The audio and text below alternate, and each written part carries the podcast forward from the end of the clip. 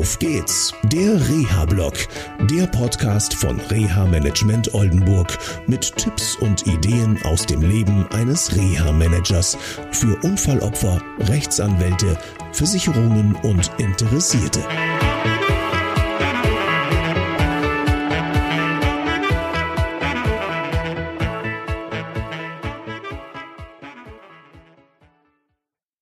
Hallo und herzlich willkommen zu einer neuen Sendung von Auf geht's, der Reha-Blog. Ich nehme euch mal mit ein bisschen weiter beim Spazierengehen. Ähm, die letzten Sendungen waren ja, ja, ich sag mal, ein bisschen negativ geprägt. Das kommt teilweise vor, dass man im Reha-Management auch mal so eine negative Phase hat, wo auch Fälle nicht so laufen, wie man sich das vorstellt oder wünscht. Und insbesondere für die Unfallopfer wünscht. Es gibt aber auch ganz positive Fälle. Und zwar begleite ich seit, ich glaube, 2016, 2017 ähm, eine Frau, die ein schweres Schädelhirntrauma erlitten hat und ähm, die eine lange Zeit der Reha äh, hinter sich ähm, brachte ähm, und dann auch auf dem ersten Arbeitsmarkt wieder einen Job gefunden hat. Ähm, ihr alter Arbeitgeber wollte sie nicht mehr weiter beschäftigen. Das war ganz kurios. Anstatt da mal zu sagen, hey, wir können nicht, wir wollen nicht und so weiter, hat man da irgendwelche Ausflüchte gesucht. Das war so für die Betroffenen auch sehr, sehr unangenehm.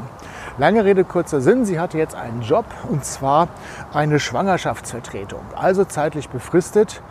Und diese zeitliche Befristung endete, obwohl die Kollegin nicht mehr zurückkommt, weil sie ein zweites Kind gekriegt hat ähm, hat die Arbeitgeberin aber klar signalisiert, nein, mit Ihnen arbeite ich nicht ähm, weiter zusammen und ich möchte das nicht. Und im Übrigen ist es so, dass mit diesen Papieren brauchen Sie sich nicht auf dem ersten Arbeitsmarkt bewerben.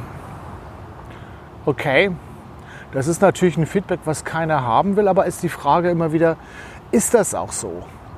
Was hat meine Klientin gemacht? Und das finde ich total super und das zeigt eigentlich auch, wie positiv Reha-Management unterstützen kann.